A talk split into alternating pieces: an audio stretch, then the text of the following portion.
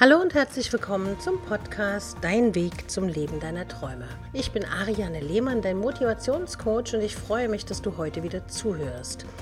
Heute sprechen wir über die Berufung. Viele Menschen hat der Alltag fest im Griff und es ist nicht immer einfach, Beruf, Familie, Freunde und persönliche Interessen unter einen Hut zu bringen. Wie du deine Berufung findest und warum es wichtig ist, auf die innere Stimme zu hören, das erfährst du heute. Der Alltag hat die meisten Menschen gut im Griff. Und nicht immer ist es einfach Beruf, Familie, Freunde und persönliche Interessen unter einen Hut zu bringen. Gerade der Beruf nimmt einen großen Teil der Lebenszeit ein. Bei vielen wird jedoch der Job ausgeübt, nur um Geld zu verdienen, aber wirklich Spaß machen tut er natürlich nicht. Hast du einen Beruf, der dich vollends erfüllt und glücklich macht? Oder gehörst du auch zu denen, die jeden Tag in die Arbeit gehen, weil es ja so sein muss. Schließlich brauchst du die Sicherheit, am Monatsanfang auch deine Miete bezahlen zu können. Aber warum ist es besser für dich, wenn du deiner Berufung folgst? Und vor allen Dingen, wie erkennt man die? Bereits in deinen Kindertagen wird von den Eltern oft vermittelt, dass es wichtig ist, sich im Leben gut zu positionieren, so viel Geld wie möglich zu verdienen und für Sicherheit zu sorgen. Vielleicht hast du auch etwas studiert weil es dir einen sicheren Posten in Aussicht gestellt hat. Kind, du musst studieren, damit du sicher bist. Na, solche Sprüche kennen wir ja alle. Oder vielleicht folgst du auch einfach einer Familientradition und hast die Firma deiner Eltern übernommen, weil du ihnen einen Gefallen tun wolltest. War dein Vater vielleicht wie bei mir Arzt und hat erwartet, dass du in die Medizin gehst. Bei meinen Eltern hat es nicht funktioniert. Ich bin genau aus der Art geschlagen und nicht in die Medizin gegangen, sondern mich hat Psychologie halt mehr interessiert.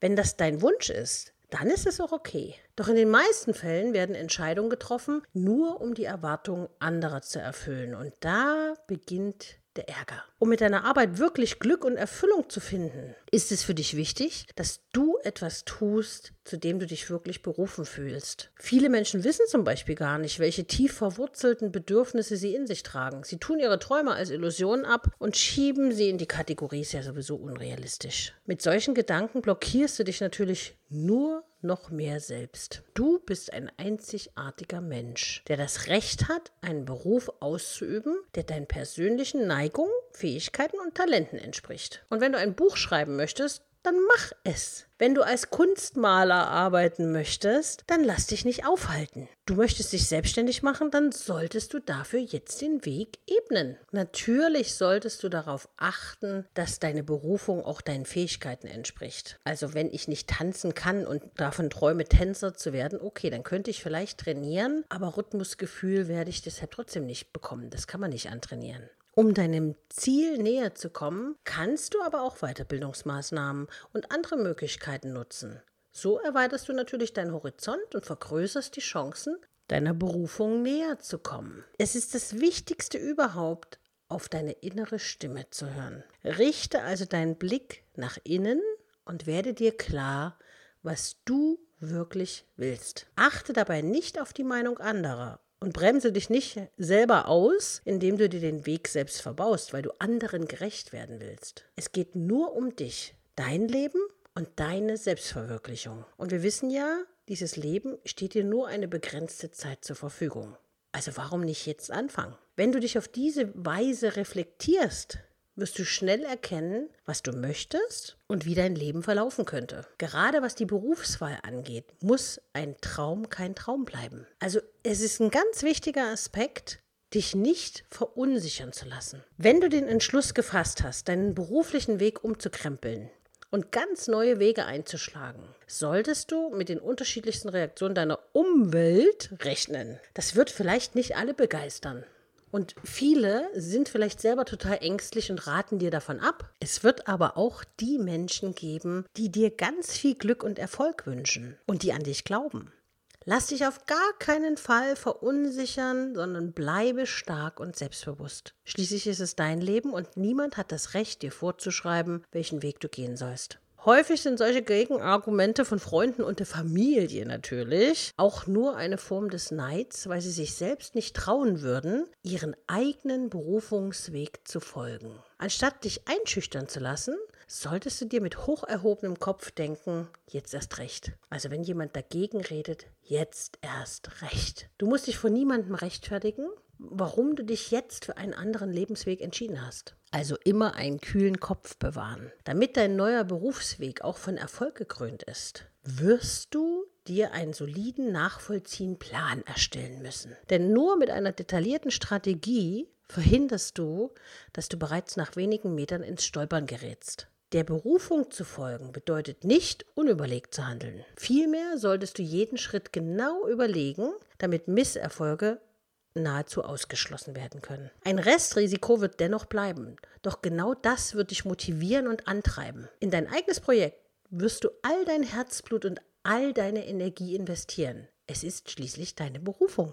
Also überlege dir genau, was wolltest du schon immer gerne machen und wo geht deine Leidenschaft hin? Was macht dir Freude? Wo leuchten deine Augen, wenn du davon erzählst? Und versuche dir Gedanken zu machen, wie du dein Ziel erreichen kannst. Ich bringe mal ein Beispiel von mir. Ich komme also aus einer ganz klassischen Arztfamilie. Vaterarzt, Mutterarzt, Tantearzt, Onkel und so weiter. Und da wurde natürlich schon erwartet, dass ich im medizinischen Bereich Fuß fasse. Das hat mich aber nie wirklich interessiert. Oder wenn Weihnachten mein Vater einen Hasen ausgenommen hat, so richtig schön, wie Chirurgen das machen, ne?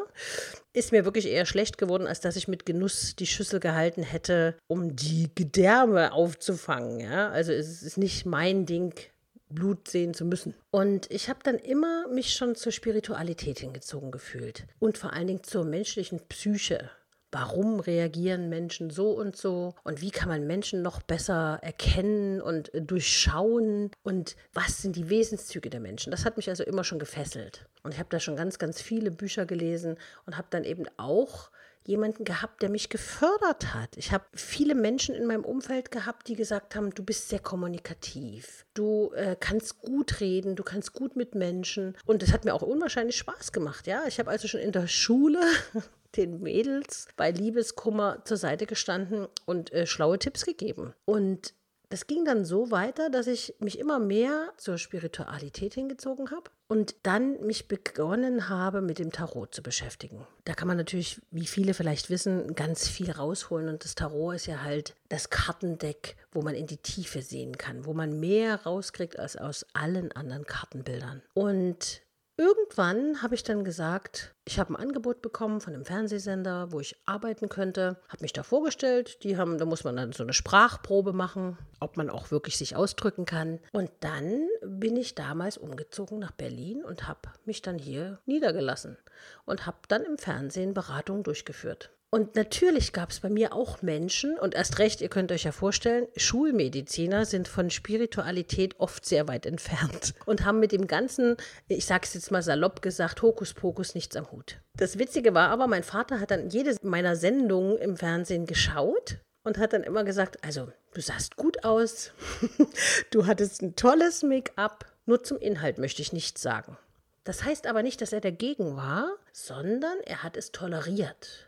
Er hat es toleriert, was ich tue, aber begeistern konnte ich ihn nicht fürs Tarot. Und das ist also das Entscheidende, dass man trotzdem seinen Weg geht, unabhängig davon, was der andere sagt. Oder unabhängig davon, was, wenn es deine Leidenschaft ist, dann musst du nicht das machen, was deine um Umwelt dir sagt. Und wenn du sagst, ich möchte als Beispiel jetzt grüne Haare haben, dann mach grüne Haare. Was interessiert dich, was die anderen denken? Okay, du könntest vielleicht ein bisschen auffallen, in einem Dorf mit 500 Einwohnern mit grünen Haaren ist bestimmt nicht so einfach, aber wenn du es möchtest, dann kannst du das tun. Und genauso ist es wirklich mit deinem Leidenschaftsweg, sage ich immer. Da, wo deine Leidenschaft hingeht. Meine Leidenschaft ist zum Beispiel, Menschen zu beraten. Menschen zu helfen, auf den richtigen Weg zu kommen und für Menschen da zu sein. Und für mich ist es große Freude, wenn ich Klienten habe, die ihr Ziel erreichen und dann sagen, Mensch, ohne dich hätte ich das nicht geschafft, wo ich dann immer sage, nee, nee, ich habe dir nur den Weg gezeigt, gegangen bist du ihn ja selbst. Das ist so das, wo ich dann wirklich sagen kann, ich mache genau das, was ich immer machen möchte. Ich habe also immer im Kommunikationsbereich gearbeitet. Ich habe immer viel mit Menschen gelernt, auch als Lehrling. Ne, habe ich zwar in einem anderen Bereich gearbeitet, aber im Kommunikationsfeld. Also es drehte sich in meinem Leben immer um Sprechen, Sprachen, aufeinander eingehen, mit den Menschen kommunizieren, um das beste Ergebnis rauszuholen.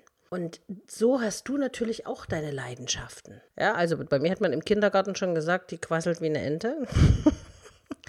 und ist so Schnatterinchen, weil ich also viel generell immer schon kommuniziert habe mit anderen, ja. Und ich bin also auch sehr, ein sehr offener Mensch. Und das hat mir für, mein, für meine Berufung, hat mir das wirklich sehr, sehr gut geholfen. Und wenn du sagst, Mensch, zu mir wurde schon gesagt, das und das kann ich gut, weil dein Umfeld erkennt natürlich deine Fähigkeiten und Talente, wenn es richtig hingeschaut hat, sehr, sehr genau und sehr, sehr schnell. Das ist immer das Gute, wenn man dann jemanden hat, der einen fördert oder der einen unterstützt. Aber selbst wenn du nur Freunde in deinem Umfeld hast, die sagen, Mensch, du kannst das aber super, dann denk einfach mal darüber nach. Du kannst das super, vielleicht ist das genau das, wo deine Leidenschaft hingeht. Also ob das zum Beispiel Dekorieren ist ja, ich zum Beispiel mache Flatlays bei Instagram. Jetzt für diejenigen, die nicht wissen, was ein Flatlay ist. Ein Flatlay ist so ein Bild, wo man eine gleichmäßige Anordnung hat von gewissen Gegenständen eine Botschaft rüberbringen will.